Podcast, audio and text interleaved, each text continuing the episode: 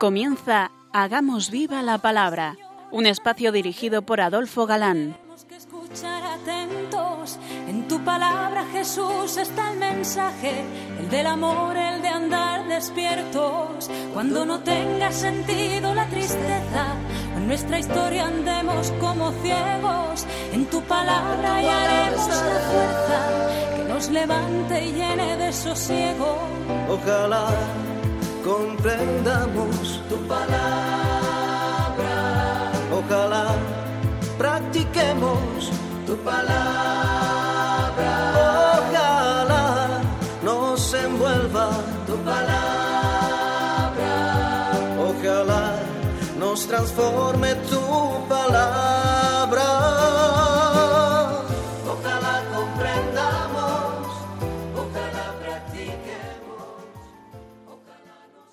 Hola amigos, un día más nos acercamos a la palabra de Dios, que es viva y eficaz. Como sabemos, fieles a nuestro encuentro quincenal a, a través de las ondas, con todos vosotros. Aquí estamos de nuevo, Marta, Adolfo, y Ana, dispuestos a pasar esta hora en vuestra compañía. Bienvenidos al programa Hagamos viva la palabra. Estamos comentando el libro del Apocalipsis y hemos llegado al programa número 17, nuestro de- nuestra decimoséptima emisión. Efectivamente, así es. Y hace 15 días eh, llegábamos al capítulo 15 de nuestro libro, que es más bien cortito y habla de las plagas, de los siete ángeles, y habíamos comentado, no sé si os acordáis, la primera parte. Seguimos en su análisis, pero comenzamos leyendo. después de esto vi que se abría en el cielo el santuario de la tienda del testimonio, y salieron del santuario los siete ángeles que llevaban las siete plagas, vestidos de lino puro, resplandeciente, ceñido el talle con cinturones de oro. Luego uno de los cuatro vivientes entregó a los siete ángeles siete copas de oro, llenas del furor de Dios, que vive por los siglos de los siglos, y el santuario se llenó del humo de la gloria de Dios y de su poder, y nadie podía entrar en el santuario hasta que se consumaran las siete plagas de los siete ángeles. Eh, sigue, como vemos, con el simbólico número 7, dos nuevos septenarios, dos nuevos set- siete cosas, ¿no? Eh, siete ángeles y siete plagas, en este caso para anunciar los castigos. Lo cierto es que son varios y que van en aumento en cuanto a intensidad. Ya explicamos algo de esto en programas anteriores. Dios no castiga por castigar y como lo que pretende es que haya arrepentimiento, si el castigo va creciendo es porque no se ha conseguido nada con lo anterior. De haber habido arrepentimiento en el castigo previo, pues no hubiera sido necesario llegar al siguiente. Y dice Juan que vio cómo se abrió el templo de la tienda del testimonio, el santuario que contempla el vidente en el cielo, lo designa él con el nombre este de tienda del testimonio. Conviene recordar algo. Eh, los judíos, cuando anduvieron errantes por el desierto, levantaron como templo una tienda grande. Claro, eh, en un pueblo itinerante, ¿qué vas a poner? Y como templo, pues una tienda muy grande. Y en aquella tienda se daba la reunión de Dios con Moisés. Y en ella se guardaba el arca de la alianza, que contenía el pacto de Dios con los hombres, las tablas de la ley, las cuales eran el testimonio, la prueba de ese pacto entre Dios y el pueblo. Y siguiendo ese símil o modo de hablar, Juan lo llama así, tienda del testimonio. Ahora ya nos cuadra mejor. Pues bien, los ángeles que ve el vidente salir van vestidos con ropas sacerdotales, lo que indica que es misión sagrada la que van a realizar. Y es muy interesante que estas ropas las vea Juan como ropas finísimas y puras, resplandecientes, de oro, de cinturones, y digo que resulta interesante porque cuanto se ve en el cielo es resplandeciente. Nada extraño por cuanto participan de la gloria de Dios. En los salmos dicen que Yahvé Está revestido de majestad y esplendor y envuelto de luz. y Jesús, al explicar a sus discípulos la parábola de la cizaña del campo, les dice Los justos brillarán como el sol. Pues bien, los ángeles reciben de uno de los cuatro videntes las copas de la ira de Dios, así se llama, así lo dice el texto. Es un antropomorfismo, pues sabemos que Dios no puede tener ira. Es un lenguaje muy, muy semita, muy mm, expresivo. Las copas, al contrario de las que vimos, que contenían las oraciones de los santos y estaban llenas de perfume, estas están llenas del merecido castigo que vamos a ir viendo que derraman sobre la tierra. Muy significativo, es que las reciban de uno de los cuatro vivientes, que sabiendo como sabemos representan a la creación, es la creación entera la que entrega a Dios el material con que van a ser castigados. Digno de ser meditado, ¿eh? Y no menos significativo el humo que llenó el templo de la gloria de Dios, como dice Juan. El humo siempre indicaba la presencia de Dios. Es impresionante cuando se lee en Éxodo. Todo el Sinaí humeaba, pues se había descendido Yahvé. Pero aquí dice Barsotti que también manifiesta que ya los hombres no podrán entrar en el tabernáculo porque se, se ha cerrado la era de la intercesión de la boca de los humanos ya no brotará más que blasfemia de los que están condenados y el cántico de alabanzas de los que están salvados. Hay una interpretación mm, de algunos exegetas que casi da miedo pensar eh, si están acertados en su interpretación, pues dicen que queda prohibida la entrada al templo para cortar, ojo a esto, las posibles oraciones y súplicas hasta que los castigos sean ejecutados, pues los malvados han sellado su posición. Si estos exegetas aciertan, hay un misterio terrible sobre la eficacia de la oración, y surge esta pregunta. ¿Puede la oración con fe cambiar los designios divinos? Conocí a un fraile, santo y, sabio, que aceptaba esta posibilidad. Hablamos, claro, con nuestros raciocinios. Pues en última instancia diríamos que sus designios entraría, en ese caso, el cambio de los designios. Pero bueno, sea una cosa u otra, la cosa tiene lo suyo. Vamos a leer unas citas de Jeremías. ¿Cuántas son las calles de Jerusalén? Tantos fueron los altares alzados a la ignominia. Altares altares alzado a la ignominia, como bien dice Marta, eh, para quemar incienso a los ídolos, a Baal. Y sigue diciendo el profeta. Y tú, no me supliques por este pueblo, no eleves por ellos clamor. Y en otro momento, en el capítulo 14 dice Jeremías. Y me dijo Yahvé, no ruegues, no ruegues por este pueblo. Impresionante las citas, ¿verdad?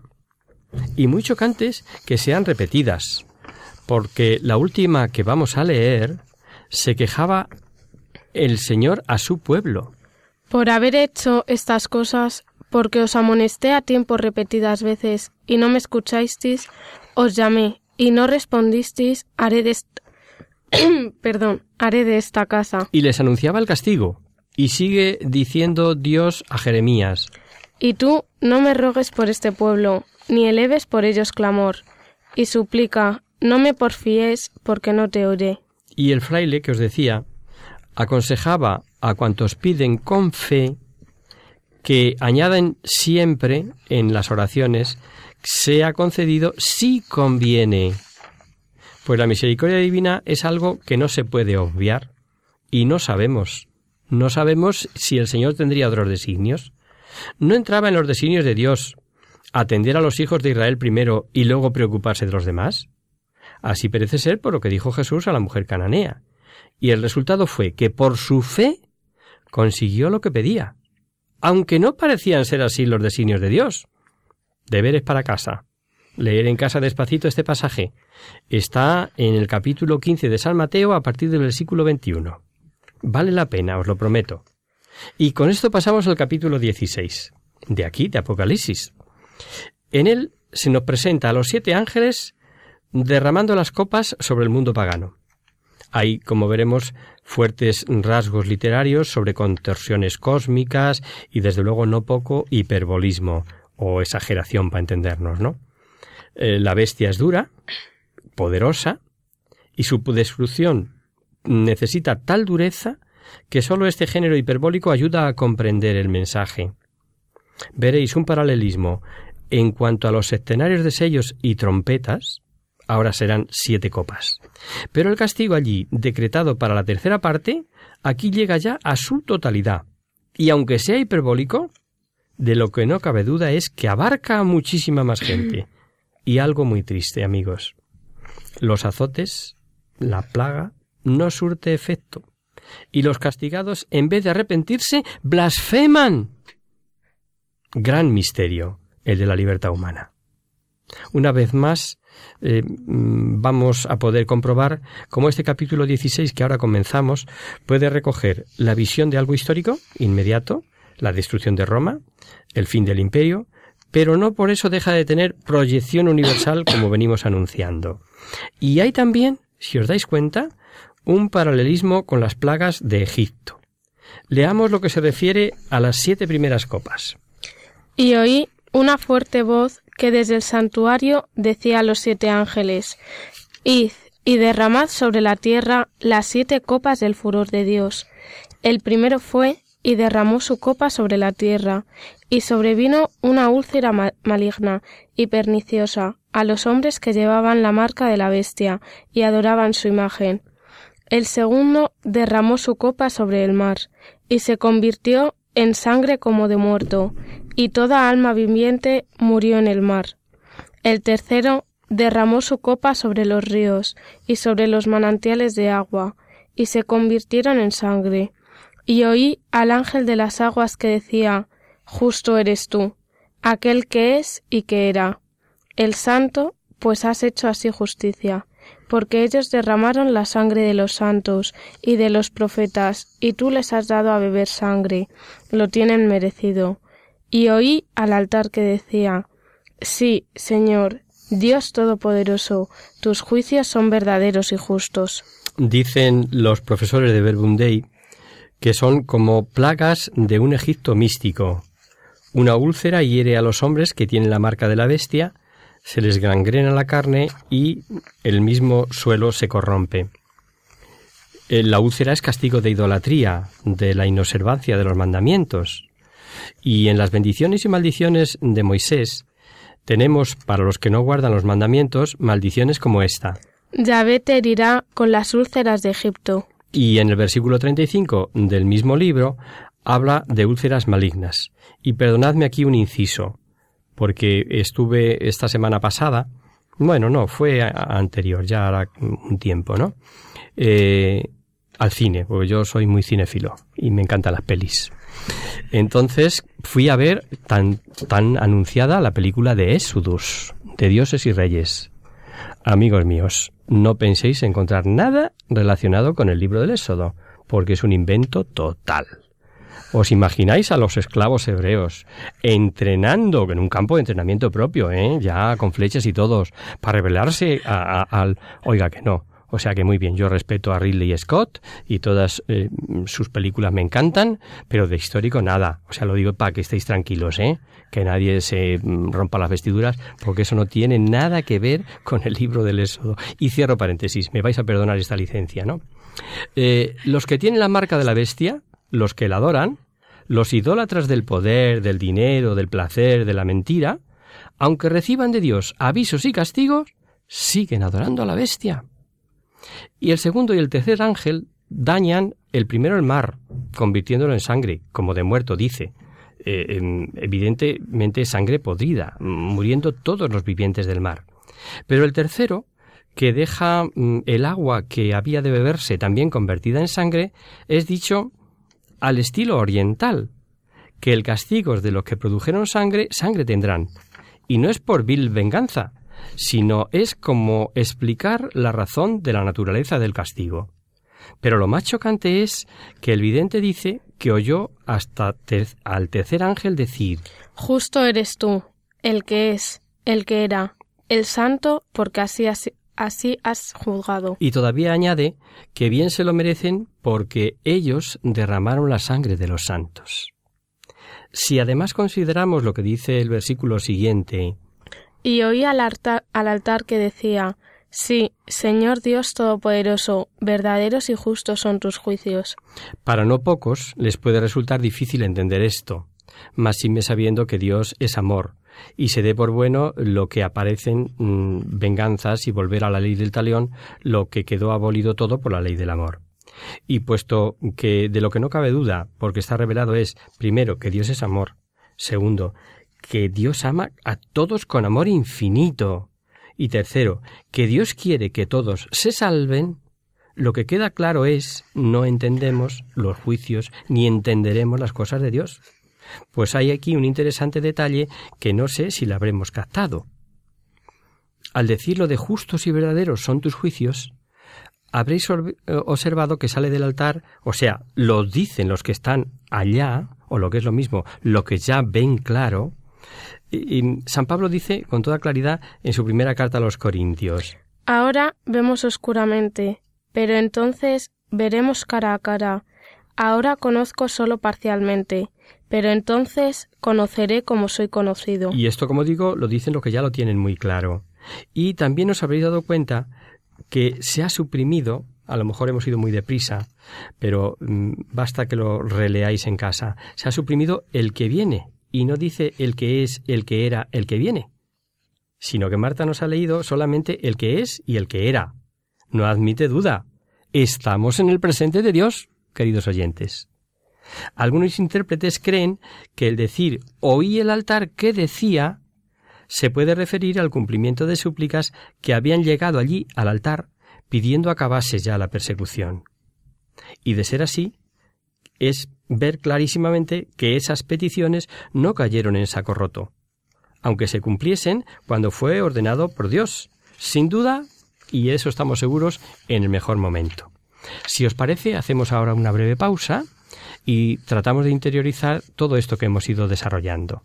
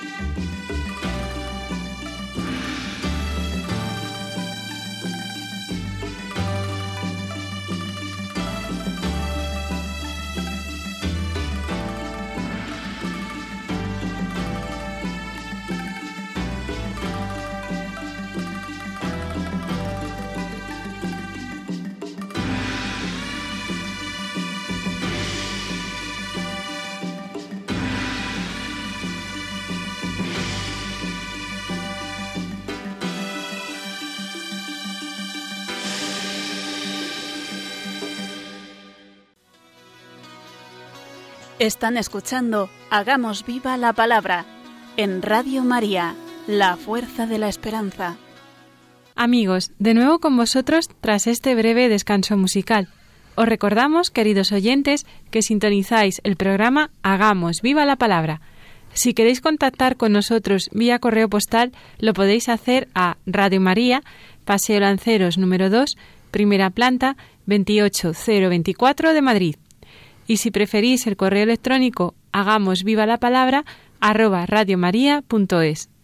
Para los que se acaban de incorporar, decirles que estamos analizando el libro del Apocalipsis y en concreto el capítulo 16. Eh, sí, y terminábamos antes del descanso afirmando la incognoscibilidad de Dios, o sea, que sus juicios, los juicios de Dios, hay cosas que se nos presentan desde su amor providente que nos superan, que, no somos eh, capaces de, de comprender. Es lógico, por otra parte, pues nuestra pobre persona, nuestra naturaleza es limitada y Dios es infinito. Pero seguimos leyendo. El cuarto derramó su copa sobre el sol, y le fue encomendado abrasar a los hombres con fuego, y los hombres fueron abrasados con un calor abrasador. No obstante, blasfemaron del nombre de Dios, que tiene poder sobre tales plagas, y no se arrepintieron dándole gloria. El quinto derramó su copa sobre el trono de la bestia, y quedó su reino en tinieblas, y los hombres se mordían la lengua de dolor.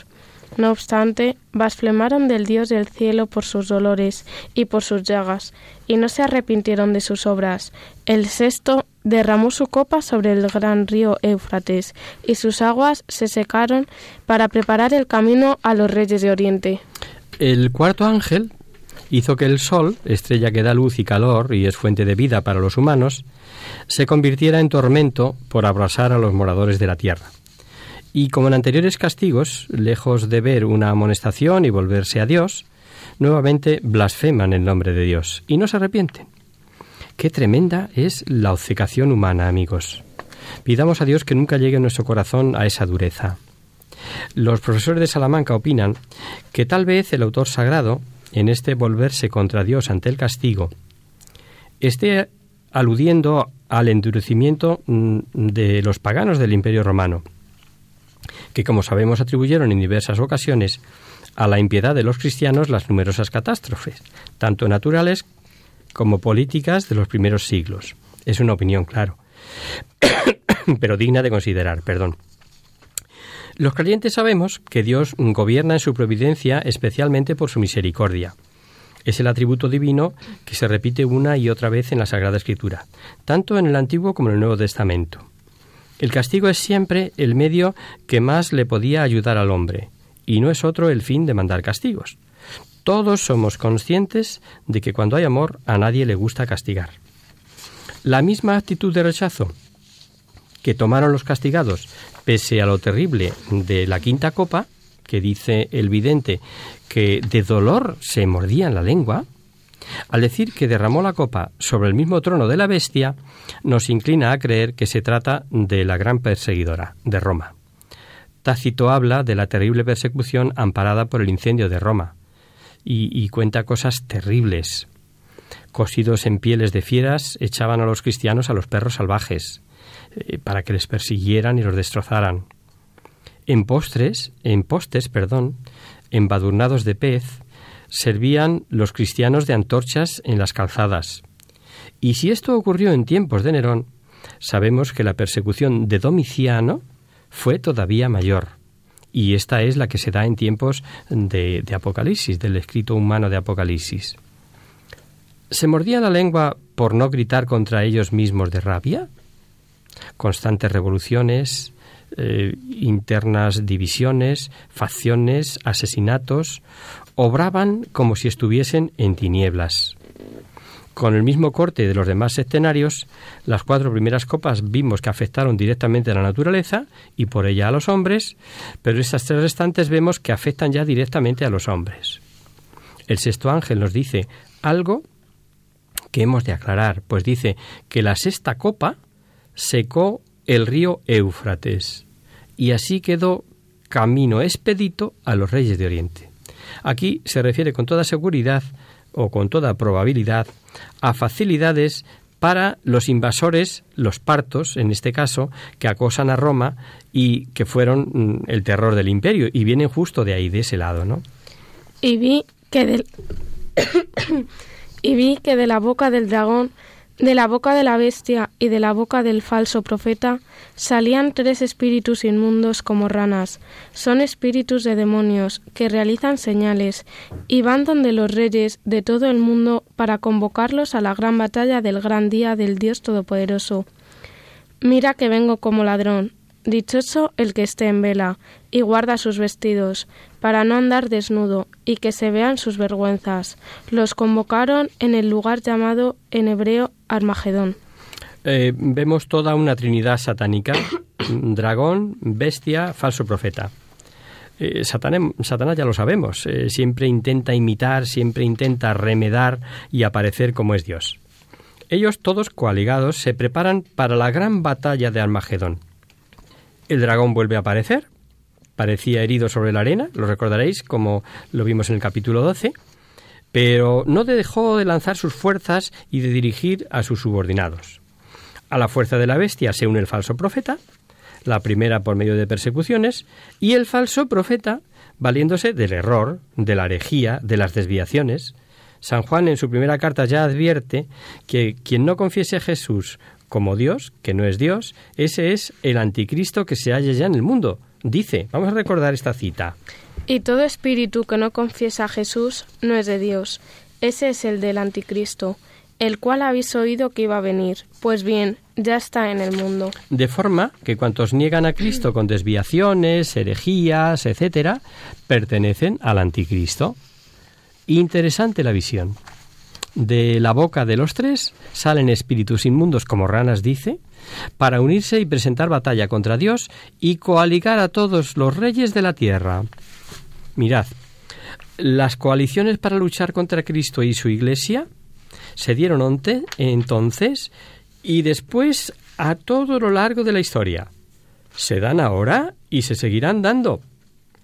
Eh, si parecía extraño que en tiempos de Jesucristo herodianos y fariseos, que no se podían ver ni en pintura, fueran capaces de coaligarse para ir contra Jesús, si se dio lo imposible, Pilato y Herodes, amigos, que no se podían ver, es que, ni verse, ¿qué nos va a extrañar saber que contra la Iglesia hemos conocido luchas contra la Iglesia desde masonería y comunismo, ateísmo y pseudocultura, liberalismo y capitalismo, abortistas y preganeros contra la pena de muerte, etcétera, etcétera, etcétera, con tal de ir contra la Iglesia. Todo vale, todo vale si es contra la Iglesia. Y el lugar que cita, donde piensan dar la batalla los espíritus demoníacos, he llamado en hebreo Armagedón, o montaña de Mejido o Mejido, o Mejido, como dicen en otras eh, traducciones. No sabemos exactamente ni el lugar ni el por qué se cita Armagedón. Parece por el nombre tener relación con la ciudad de Megido, al pie de las montañas eh, que prolongan el Monte Carmelo en Palestina. Allí, desde luego, se dio una gran batalla entre Barak y Sísara, que terminó con la derrota de Sísara, jefe del ejército cananeo, todo en tiempos de la, la profetisa Débora, que leemos en el libro de los jueces. Eh, Sísara, como sabéis, muere a manos de Jael o Yael, la esposa de Jebel el Kenita. Pero también era lugar de malos recuerdos, porque allí vino a morir Ococías, rey de Jurá, herido por Jehú. Y sobre todo porque allí en Megiddo fue derrotado y muerto el piadoso rey Josías en la batalla contra el faraón Necao. Y por ello quedó como, como lugar proverbial para simbolizar un llanto nacional. Tal vez, al ser lugar simbólico de desastres para el pueblo de Dios, ahora anuncia con su siniestra fama la derrota que espera a las eh, huestes del anticristo. Algunos opinan si no se refiere al monte que cita Isaías en la tremenda eh, cita de la caída de Babilonia y como opinan santos padres, la caída de Lucifer, que literalmente traduce la vulgata. Vale la pena leer la cita, léelo, Marta. ¿Cómo has caído de los cielos, Lucero, hijo de la aurora? Has sido abatido a tierra, dominador de naciones. Tú que habías dicho en tu corazón, al cielo voy a subir, por encima de las estrellas de Dios alzaré mi trono, y me sentaré en el monte de la reunión, en el extremo norte. ya pueden coaligarse todas las fuerzas del mal. Veréis que el mensaje, tras todas las conjeturas de tiempo y lugar, etcétera, que queráis, es claro y consolador. Cuando menos se lo esperan, zas, aparece Jesucristo y con él el triunfo definitivo de la Iglesia. Y dice el versículo 15 que hemos leído. Bienaventurado el que vela y guarda sus vestidos. El que vela, o sea, el que espera y no mancha sus vestiduras. La promesa de victoria no quita la necesidad de estar en vela. El séptimo y último ángel actúa sobre el, eh, sobre el aire, algo de primerísima necesidad, de primer orden, puesto que es algo que todo mortal necesita para respirar. Vamos a escucharlo. Vamos a leer ya los últimos versículos de este capítulo, hasta el versículo 21. El séptimo derramó su copa sobre el aire. Entonces salió del santuario una fuerte voz que decía Hecho está. Se produjeron relámpagos, fragor, truenos y un violento terremoto, como no lo hubo desde que existen hombres sobre la tierra. Un terremoto tan violento. La gran ciudad se abrió en tres partes, y las ciudades de las naciones se desplomaron.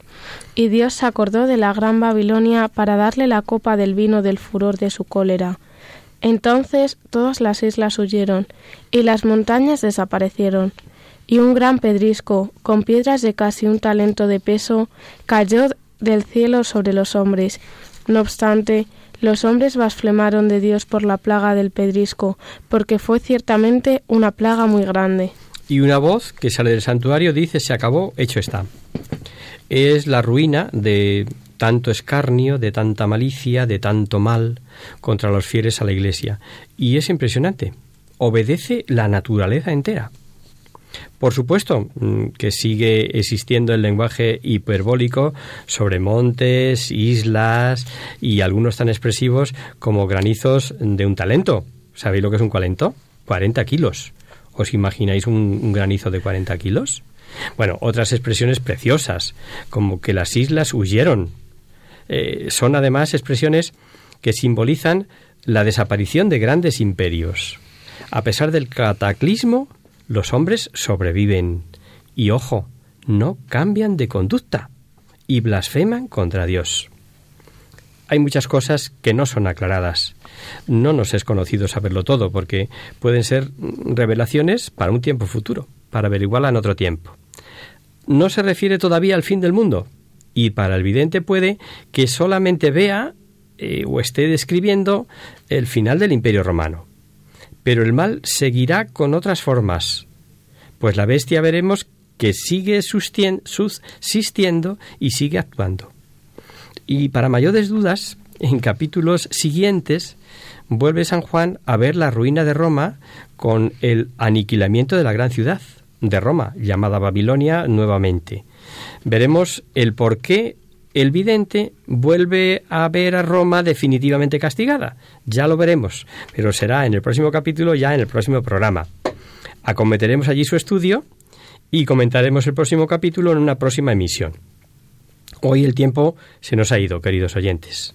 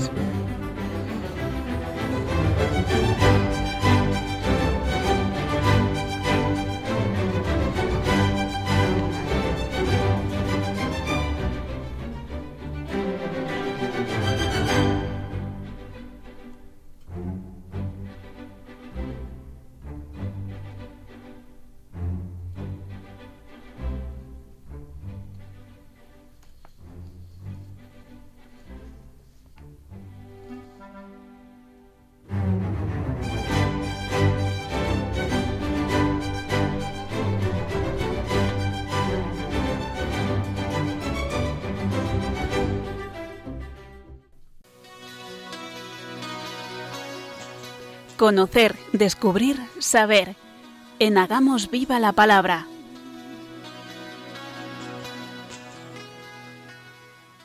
Comenzamos nuestro espacio de conocer, descubrir, saber. Y hoy contestamos a Marisa, que nos escribe desde Castellón. En su correo dice así. Queridos amigos de la radio, Os escribo desde Castellón con una consulta para ver si me podéis dar razones que me convenzan del por qué los, los sacerdotes no pueden estar casados. Me llamo María Luisa y recurro a vosotros como laicos formados, porque para esta pregunta lo que algún cura me diga no me vale por ser parte interesada. Yo he oído dos versiones y quisiera saber a qué atenerme. Por un lado está lo de que si no se comprometen al celibato no pueden ser curas y por otro lado, y esto está hasta en el Evangelio, Pedro, el primer papa, era casado y tenía suegra. Más aún, creo que entre los cristianos orientales actualmente hay curas casados. ¿Es cierto esto? ¿En qué se basa la Iglesia de Roma para exigir el celibato? Mi pregunta está motivada por una conversación del otro día con un sacerdote y con unos amigos, y me gustaría tener argumentos acerca del tema. Muy agradecida de antemano, quiero deciros que el programa vuestro de, Hagamos Viva la Palabra es de lo mejor que he oído en mucho tiempo, y os sigo fielmente. Y firma Marisa. Eh, querida amiga, lo primero es conocer, y supongo que esto ya lo sabes, que el celibato no es de institución divina. El sacerdocio, sin embargo, sí lo es. La Iglesia, con poder recibido de Jesucristo, de atar y desatar, en cosas como esta, puede adoptar una postura u otra, y esto no nos tiene que escandalizar. Sí conviene conocer la historia y el origen de esta norma, hoy por hoy, de aceptado cumplimiento para ser sacerdote. sacerdote. Es cierto que al principio hubo sacerdotes, incluso obispos casados, pero también de esos comienzos del cristianismo y en la propia Biblia encontramos la razón de la conveniencia del celibato. Es San Pablo, el apóstol de los gentiles, amigo de decir las cosas muy claritas, el que apunta la razón escribiendo a los fieles de Corintio y les dice Yo os quisiera libres de preocupaciones. El no casado se preocupa de las cosas del Señor, de cómo agradar al Señor. El casado se preocupa de las cosas del mundo, de cómo agradar a su mujer. Está, por tanto, dividido. La mujer no casada, lo mismo que la doncella, se preocupa de las cosas del Señor, de ser santa en el cuerpo y en el espíritu. Mas la casada se preocupa de las cosas del mundo, de cómo agradar a su marido.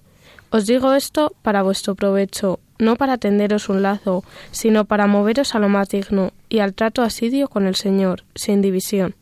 Correcto. Es alta como vemos el estado de virginidad, como lo mejor para el trato con el Señor, pero hubieron de pasar unos 300 años de esta cita de Pablo hasta que la Iglesia considerara que para recibir el sacramento del orden presbiteral lo mejor era ser célibe. Y a partir del siglo IV se introduce esta ley como norma disciplinar para los presbíteros de la Iglesia, de la Iglesia latina, con decretos aprobados, pues concretamente, mira, en el concilio de Elvira, en el 306, y en el de Roma, en el 386. Esta ley canónica encontró una confirmación a lo largo de los siglos y nuestros días, en particular con el decreto, con el decreto Previsterorum Ordinis del Vaticano II y con la carta eh, apostólica Sacerdotalis Celibatus de Beato Pablo VI, eh, se confirma. ¿no? En ambos documentos eh, se pueden ver las últimas disposiciones y aclaraciones al respecto. Por otro lado, debemos recordar que nadie tiene derecho a recibir el sacramento del orden. No tienes derecho a recibirlo. Nadie por sí mismo se puede arrogar este oficio, como si de cualquier otro oficio o profesión se tratase. Al sacramento del orden se es llamado, se es llamado por Dios. Dice la carta a los hebreos hablando de la dignidad del sacerdocio. Y nadie se arroga tal dignidad, sino el llamado por Dios, lo mismo que Aarón. De igual modo, tampoco Cristo se apropió la gloria del sumo sacerdocio, sino que la tuvo de quien le dijo, Hijo mío, eres tú, yo te he engendrado hoy. Como también dice en otro lugar, tú eres sacerdote para siempre, a semejanza de Melquisedec. Quien cree reconocer las señales de la llamada de Dios al ministerio ordenado, debe someter humildemente su deseo a la autoridad de la Iglesia, a la que corresponde la responsabilidad y el derecho de llamar a recibir este sacramento. Y como toda gracia, el sacramento solo puede ser recibido como un don inmerecido. Así lo expresaba también San Juan Pablo II en la exhortación eh, Pastores da Bobobis de 1992, donde decía La Iglesia, como esposa de Jesucristo, desea ser amada por el sacerdote de modo total y exclusivo como Jesucristo, cabeza y esposo, la ha amado. Por eso el celibato sacerdotal es un don de sí mismo, en y con Cristo a su Iglesia, y expresa el servicio del sacerdote a la Iglesia en y con el Señor. Todos los ministros ordenados de la Iglesia latina, exceptuados los diáconos permanentes, son ordinariamente elegidos entre hombres creyentes que viven como célibes y que tienen la voluntad de guardar el celibato por el reino de los cielos llamados a consagrarse totalmente al Señor y a las cosas del Señor, como veíamos que aconsejaba San Pablo a los Corintios, de entregarse enteramente a Dios y a los hombres. El celibato es un signo de esa vida nueva al servicio de la cual es consagrado el ministro de la Iglesia. Es estar totalmente disponible para su misión, que no lo olvidemos. Es aceptada con un corazón alegre de manera absolutamente voluntario. Dicho de otro modo, a nadie obligan, solo se obliga voluntariamente el que quiere, como tantísimas normas que aceptamos a diario y que se nos piden para cosas mucho menos trascendentes. ¿Qué pasa en lo de las iglesias orientales que nos pregunta? Pues te cuento, querida Marisa. En las iglesias orientales, desde hace siglo, está en vigor una disciplina distinta. Mientras los obispos son elegidos únicamente entre los célibes, hombres casados pueden ser ordenados diáconos y presbíteros. Esta práctica es considerada como legítima desde tiempos remotos, y estos presbíteros ejercen habitualmente su ministerio en el seno de sus comunidades. Por otra parte, y esto es digno de tenerse en cuenta, el celibato de los presbíteros goza del gran honor en las iglesias orientales, y son numerosos los presbíteros, sin que haya norma que los obligue, que lo escogen libremente por el reino de Dios. Pero atención, tanto en Oriente como en Occidente, quien recibe el sacramento del orden no puede contraer matrimonio después.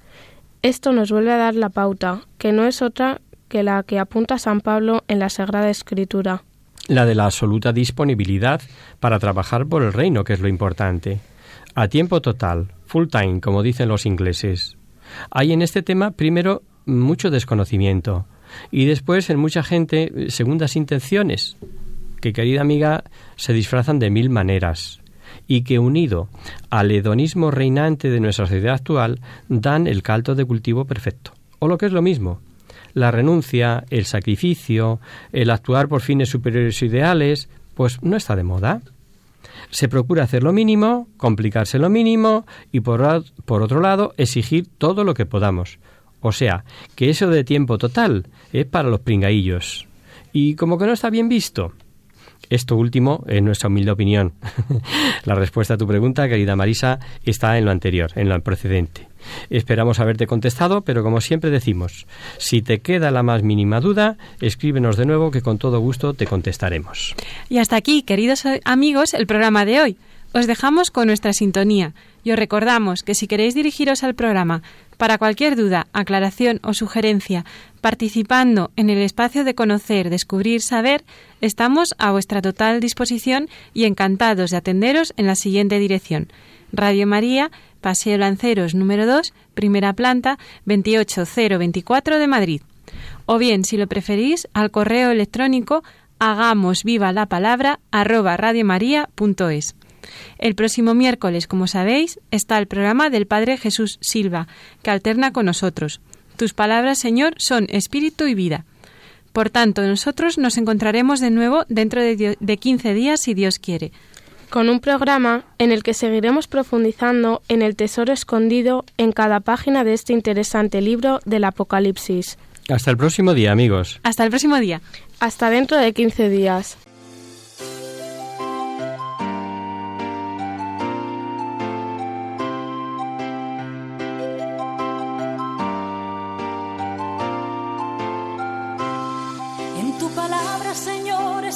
Clave, solo tenemos que escuchar atentos. En tu palabra, Jesús, está el mensaje, el del amor, el de andar despierto. Así concluye Hagamos viva la palabra con Adolfo Galán. Andemos como ciegos, en tu palabra y haremos la fuerza que nos levante y llene de sosiego. Ojalá